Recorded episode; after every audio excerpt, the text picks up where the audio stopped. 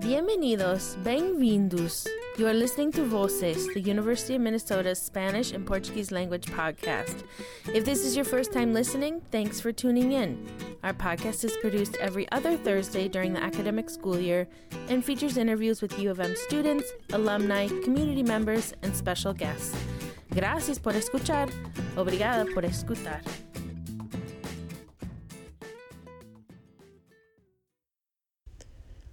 Hola, porque estudiantes, soy yo, Stephanie, con ustedes hoy.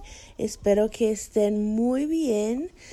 Um, I'm excited to bring to you today's interview. I had the great pleasure of having a conversation with one of my favorite people from back in my grad school days. Kelly McDonough. She is an, an associate professor at the University of Texas at Austin in their Department of Spanish and Portuguese Studies. And she focuses her research um, on indigenous studies, specifically with uh, the Nahua people of Mexico. And I learned a lot in this conversation that you're about to hear. One of the kind of uh, biggest aha moments for me you'll you'll hear is when we talk about La Conquista. I feel like um, the way I was taught about it and the way I teach about it is is very black and white, at least compared to how the the situation actually went down. Um, I feel like we're we're taught, and I teach again that um, you know, the Spaniards arrived, they did terrible things to the indigenous people. Fin de la historia. Pero um, it turns out that it, like, like pretty much everything, right, is more complicated than that. So, um, that and much more await you in today's episode. So, without further ado, I bring you Kelly McDonough. Hola, buenos días. Buen día. Bueno, preséntate. Eh, yo soy Kelly McDonough, soy profesora de español y portugués, bueno, en el Departamento de Español y Portugués en la Universidad de Texas en Austin. también soy eh, miembro del programa de Native American Indigenous Studies. Vengo de Minnesota por mi por eh, parte de mi papá soy Ojibwe y el resto de mi familia irlandesa. Muy bien. Trabajo en, la mayoría de mi trabajo es, se lleva a cabo en México. Trabajo en estudios intelectuales de los náhuatl hablantes. Los nahuas, la mayoría de la gente conoce a los nahuas como los aztecas pero se bueno, se dice en la academia Nahua, quién sabe por qué, pero bueno, yo sé por qué, pero es un poco aburrido para tu público.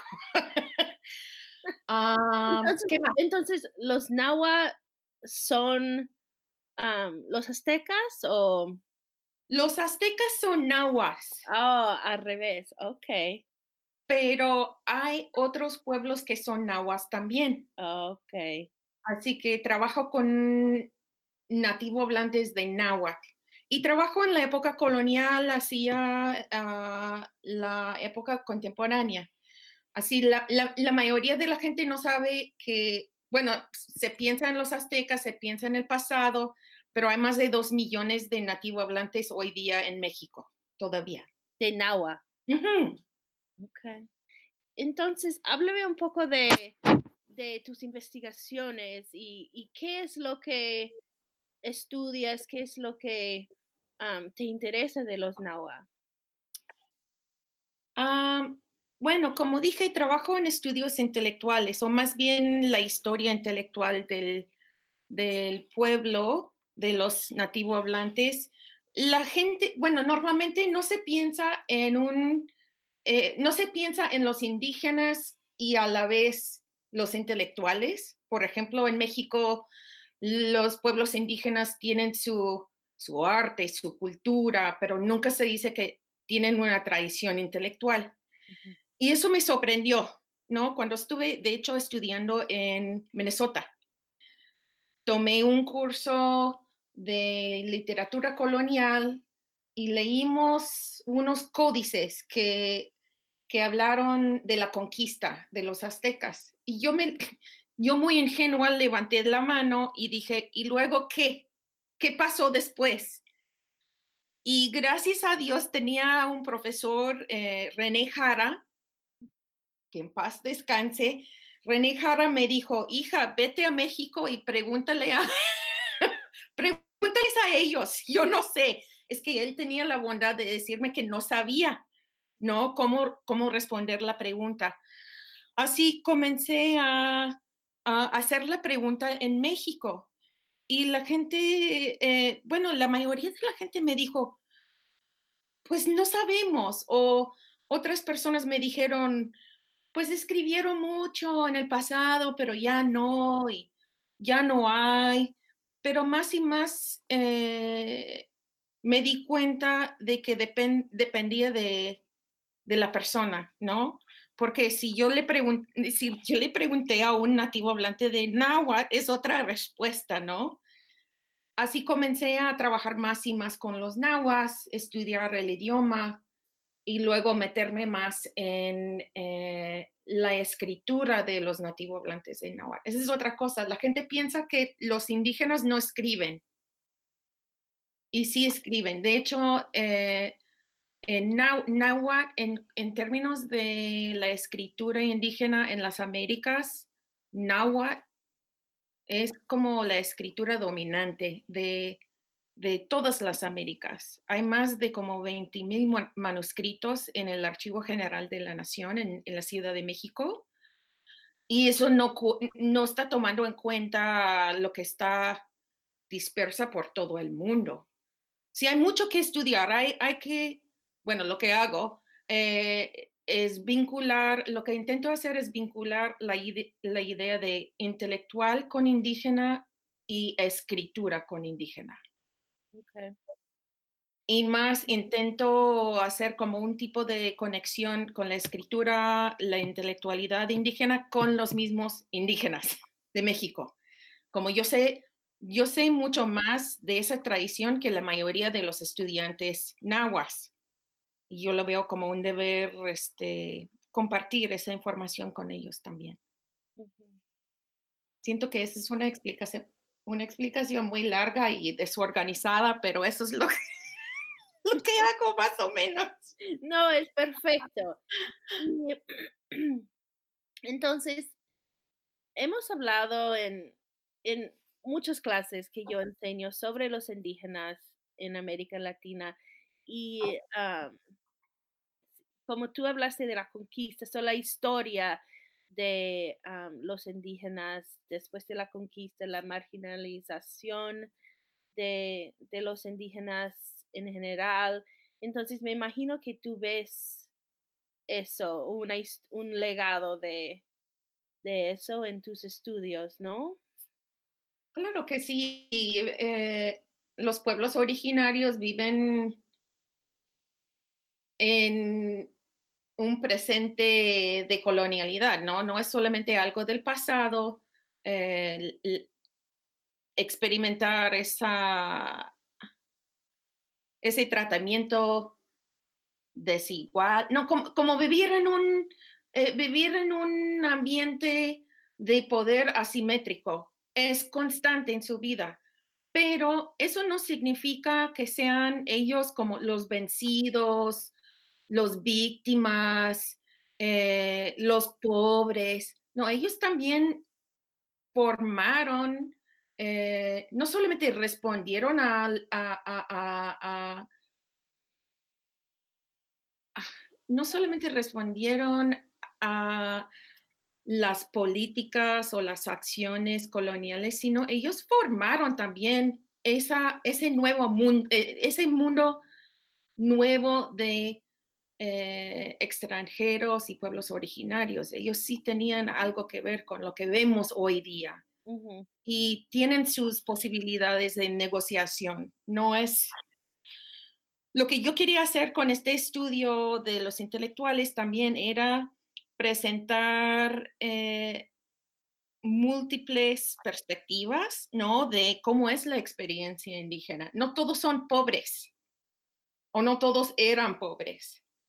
No todos eran, eh, no todos practicaron su religión antigua.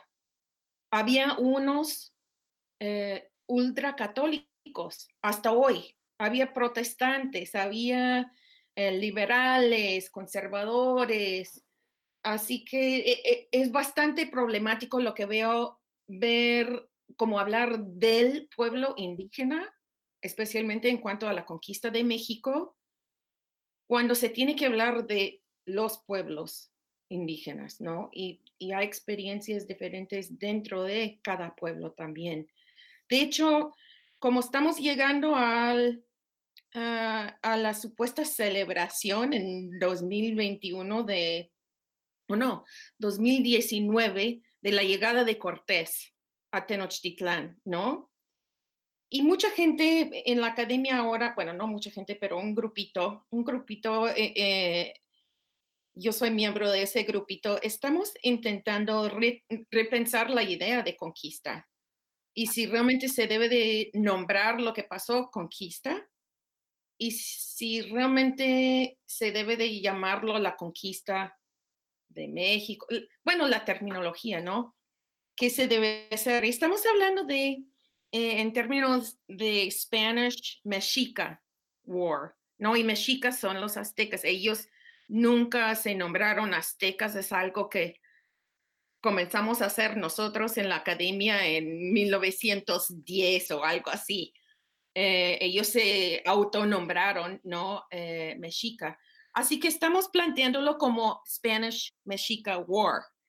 Y mi contribución, estamos haciendo mm, congresos, un volumen, otras presentaciones. Y, mi, mi, entrega es hablar de lo que estaban haciendo los pueblos indígenas o, o, lo que escribieron sobre su experiencia que no tiene nada que ver con los españoles en este momento.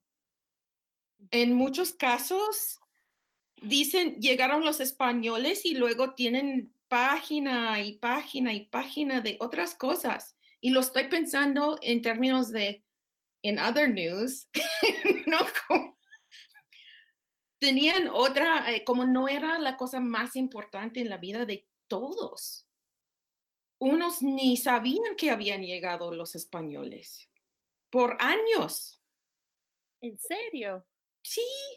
Y otra cosa, mira, no me pueden ver eh, porque van a escuchar solamente, pero tú me ves a mí eh, porque estamos hablando por video y este, estoy con el dedo en, el, aire. Estás apuntando el dedo. O, otra cosa, es que la gente se queja de, en, en, en cuanto a la llamada, la supuesta conquista de México, la gente se queja de, del papel que jugaron los tlaxcalteca, diciendo los tlaxcalteca eran traidores, que eh, eran aliados de Cortés y es por culpa de ellos que se cayó la, eh, como todo el imperio de, de, de Moctezuma. ¿Pero quiénes son? Es un grupo de indígenas que eran enemigos de los aztecas. ¿Cómo se llaman? Tlaxcalteca. ¿Cómo? Tlaxcalteca. Tlaxcalteca. Ajá, Tlaxcali o Tlaxcali significa tortilla. Oh. Así que su nombre es como gente que fabricaba tortillas. Pero eh, bueno, mucha gente piensa, la leyenda es, eh, ah, bueno, hay varias leyendas, pero la leyenda que circula es que había como 12 españoles que conquistaron todo el imperio de Moctezuma, que no es cierto, porque Cortés y los hombres con Cortés tenían miles de aliados indígenas que estaban cansados de vivir bajo la opresión de Montezuma. Y cuando unos, bueno, los mexicanos se quejan de los tlaxcalteca diciendo que son los traidores, o si es culpa de Malinche, de la, mujer traductora, o es culpa de los tlaxcalteca. pero no toman en cuenta la historia o las fuentes históricas que nos dicen que todos los pueblos indígenas, a fin de cuentas, pelearon en contra de Montezuma, en contra de Tenochtitlán. Porque Eran vieron, Los, los mexicas, que ahora se llaman az- aztecas, ¿sí? Sí, Estoy entendiendo, ok.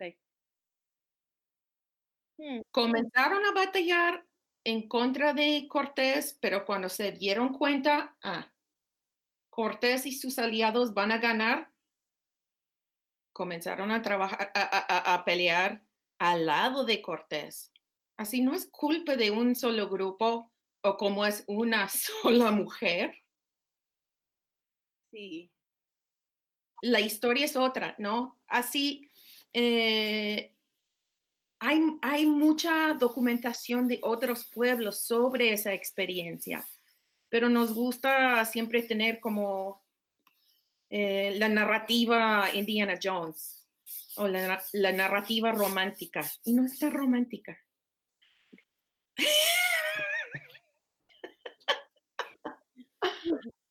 Entonces, entonces tú estás diciendo que hay que, hay que considerar la historia antes de que llegaran los conquistadores, porque ya había divisiones entre los grupos indígenas. En- Entonces la historia es más complicada, la narrativa es más complicada de lo que, bueno, lo voy a emitir, de lo que enseñamos en las clases, ¿no? Y eso es lo que estoy intentando cambiar un poco, ¿no? Complicar la cosa. complicar la cosa. Pero también no, no se puede negar que los conquistadores, con la llegada de los conquistadores, vemos, bueno, la matanza, la decimación de, de, de grupos, poblaciones de indígenas, ¿verdad? No, no se debe de negar eso, pero tampoco se puede poner toda la culpa en manos de los españoles. Tampoco se puede decir que los pueblos indígenas antes eran todos viviendo en la armonía, en un paraíso, sin opresión. Y tampoco se puede decir que todo fue mal desde la llegada de, de los españoles. No estoy a favor de, no estoy alabando a los españoles, claro, pero esa llegada dejó, dejó a unos mantener su poder y otros tomar poder. Estoy hablando de indígenas, ¿no? Eh, como había un sistema muy eh, rígida, social, antes de la llegada de los españoles. Y claro, había rigidez, jerarquía, pero con ese, eh, como con la desesta eh, no, ¿cómo se dice? Desestabilización ay, eh, de la sociedad, había espacio social que no había, donde no había posibilidad antes. Por ejemplo, un, un Masewali, un, un indígena pobre, commoner, ¿no? Tenía la oportunidad de ir a la corte por primera vez y quejarse de cómo un noble, un indígena noble, le estaba maltratando.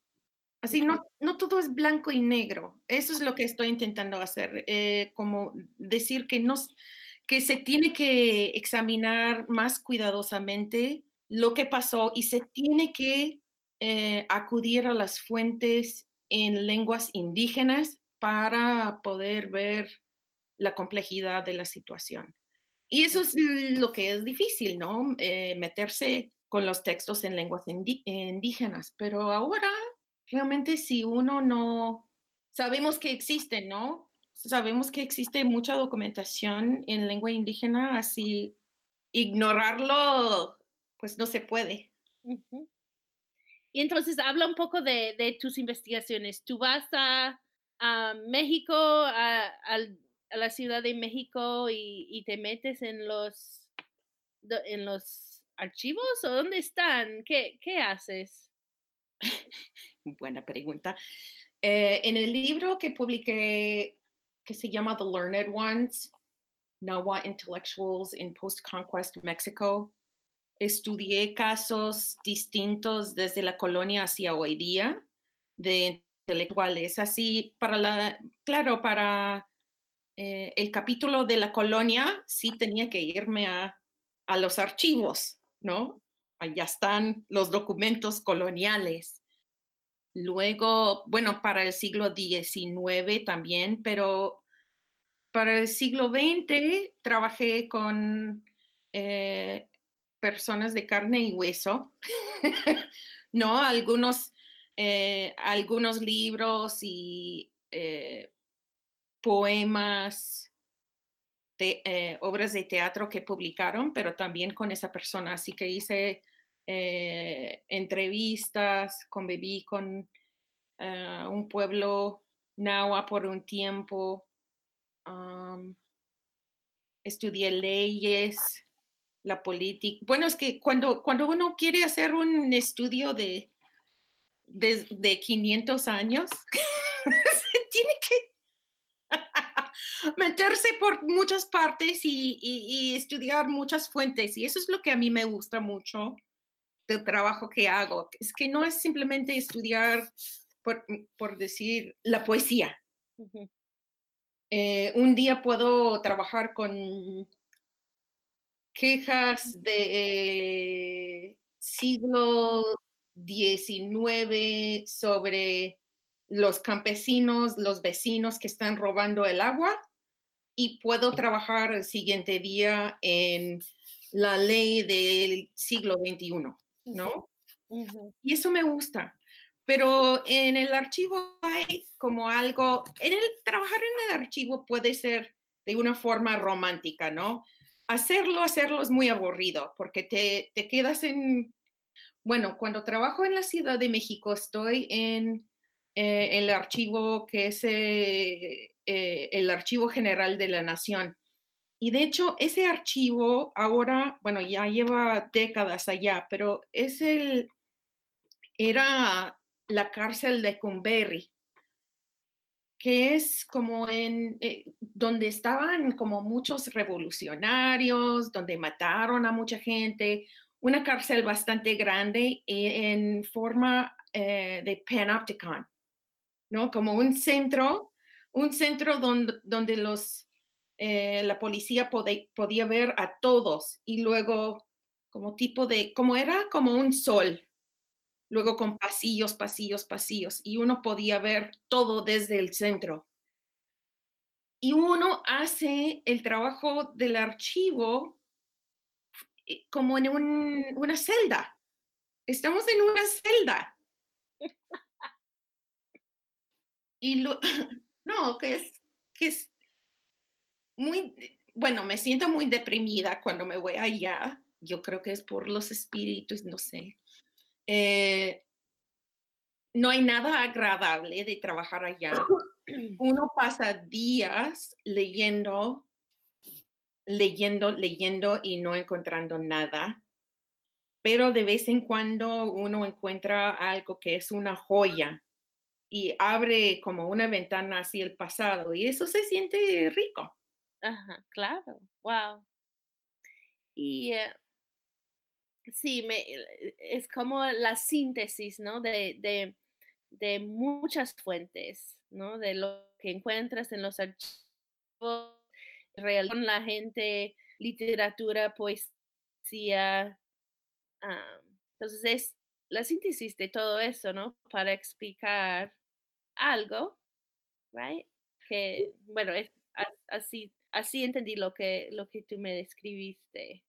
Bueno, eso es lo que intento hacer y lo que en lugar de decir, yo sé cómo era y lo voy a probar con las fuentes que encuentro, solamente leo y dejo que me, que me, que me enseñe la documentación cómo era. Y lo que me ha dicho esa documentación es que no coincide cómo era en la documentación con la narrativa que manejamos nosotros, que es bastante binaria, no blanco-negro, o la narrativa monolítica.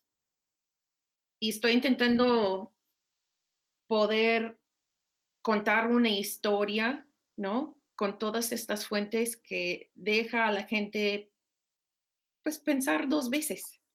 Claro. Ahora, ahora lo que estoy haciendo es algo similar, ¿no? Trabajar con la historia intelectual, pero ahora estoy trabajando con los conceptos de tecnología y ciencia indígena, porque esa es otra cosa, ¿no? La gente, estoy diciendo la gente, the people, I don't know, eh, el público en general, los académicos, um, mi padre, dice, indígena intelectual, no, indígena escritura, no, indígena tecnología, no, indígena eh, ciencia, no.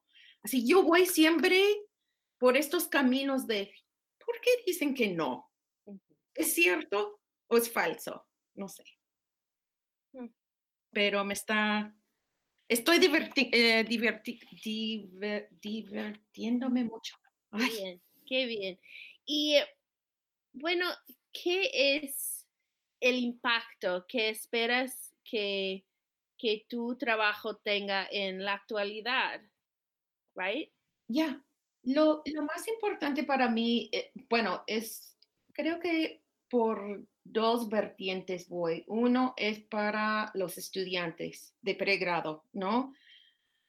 Que los estudiantes comiencen a recibir otra narrativa o que comiencen a pensar que la vida indígena es complicada, como la vida de cualquier otra persona, ¿no?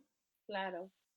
Y luego el impacto, para mí lo más importante sería que un estudiante nahua comience a verse también como verse en el como verse en la literatura académica como una persona compleja, con una historia rica, distinta, eh, porque ellos también están recibiendo esa narrativa. Esa narrativa.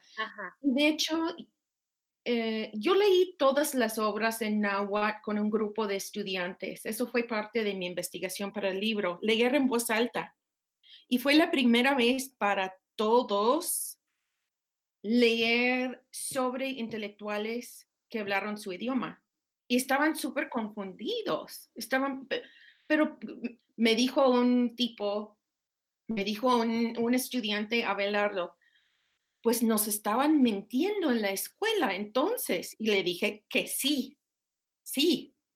Y eso para mí es lo más importante, ¿no? Que ellos, uno, se vean de forma distinta y luego que tengan las, eh, la habilidad de buscar esa información ellos mismos. Sí. Tener acceso a esa información. Sí, justo el otro día mi, en una de mis clases hablamos sobre ah, la perspectiva y pensar en quién está contando, quién nos está presentando la historia y cuál será la perspectiva y qué, podrá faltar la perspectiva de, una persona que escribe algo que estudiamos y esa idea de, de cuestionar bastante importante, ¿no? Claro. Porque una mujer pelirroja, no me pueden ver, pero soy pelirroja, ¿no? De Minnesota está contando esta historia. Esa es otra cosa, ¿no? No quiero que sea, bueno, yo quiero que haya en el futuro, no muy lejano, un hablante contando la historia o diciendo, Kelly McDonough está equivocada, ¿no? Criticándome a mí. Bueno, por eso eh, durante los eh, durante el verano, este año voy todo el mes de agosto. Yo voy a trabajar con estudiantes nahuas de la preparatoria. Y ojalá, ojalá ellos me digan, no, no, no, no sabes. Yo te voy a contar cómo es. Es lo que quiero. Sí, y, entonces habla un poco sobre, sobre tu experiencia de meterte en esa comunidad, porque me imagino que hay que hacerlo con mucha delicadez y mucha humildad. ¿Sí? Claro, es que yo entré eh, a través de mis profesores de náhuatl la primera vez. Yo fui a las casas de sus familias, ¿no? Uno no puede llegar como, como antes lo hacían los antropólogos, solamente llegar y tocar puerta. Eso no. Bueno, creo que lo hacen todavía, pero no se debe. Y sí, saber que, eh, que uno va a cometer muchos errores, siempre andar preguntando, que se debe hacer, que se puede hacer. Yo, yo le hacía, yo le hacía a un señor anciano la pregunta de qué pude aportar a la comunidad, porque ellos me estaban ayudando mucho, ¿no? Con la, eh, enseñándome su idioma, dejándome entrar en su casa, hacer miles de preguntas y me dijo, mira, tú tu deber es enseñarles a los muchachos de esa comunidad cómo pueden encontrar la información que tienes. No solamente darles la información. La comunidad Nahua. pero ah. enseñarles cómo, cuál es mi metodología, dónde se encuentra esa información. Sí, más eh. enseñarles cómo que qué. Ajá, y lo que hice, eso fue hace años, pero lo que hice en este momento, cuando estuve haciendo mi disertación, lo que hice era hacer como field trips con nativo hablantes de náhuatl, con estudiantes al archivo, ah. para enseñarles cómo entrar, porque yo puedo, y eso es una lástima, pero yo como extranjera con un pasaporte estadounidense, yo puedo entrar a cualquier archivo pero los de pueblos indígenas tienen muchos problemas en entrar por la, misma discriminación que hay en México. En su propio país. Claro. Oye, Stephanie. ¿What? Tengo una reunión en un minuto, ¿eh? Oye, oye, oye. Ok. Bueno, Kelly. Ya Ha sido un gran placer. Lo siento mucho. Ay, no, para nada. pues no llegamos a hablar de Minnesota, pero sé que que lo extrañ, lo nos extrañas mucho y bueno, me, me, alegro tanto hablar contigo y verte de nuevo después de muchos años. Sí, a ti también. Me, Gracias por recordarme. Mucho gusto hablar contigo y claro, me hace falta el frío, es cierto, y la nieve y la, la calidad de la gente allá y el cariño que me brindaron en el Departamento de Español y Portugués y la libertad que me dieron. Eso es lo más importante, que me dijeron, vete a México para hacer esas preguntas. y eso es lo que se tiene que hacer a veces, ¿no? Y es lo que tú hiciste y, y lo has hecho muy bien y sigues haciéndolo muy bien. Pues muchas gracias. Ay, gracias a ti, Kelly. Cuídate mucho. Bye. Chao. Gracias por escuchar. Obrigada por escutar. Today's podcast was brought to you by Lattice and the University of Minnesota's Department of Spanish and Portuguese Studies. This episode was produced by Stephanie Anderson and Liz Lake. Our editor is Ellie Shortall. The podcast theme song, No Sopa Para Ti, was composed and performed by Dan Rodriguez. Our logo was designed by Rachel Dahlman. Don't forget to subscribe to the podcast on SoundCloud and follow us on Facebook and Twitter at UMN Voces, Voces with a C. If you have any comments or ideas for future episodes, we'd love to hear them. You can email us at voces at umn.edu. Again, voces with a C. Hasta la próxima!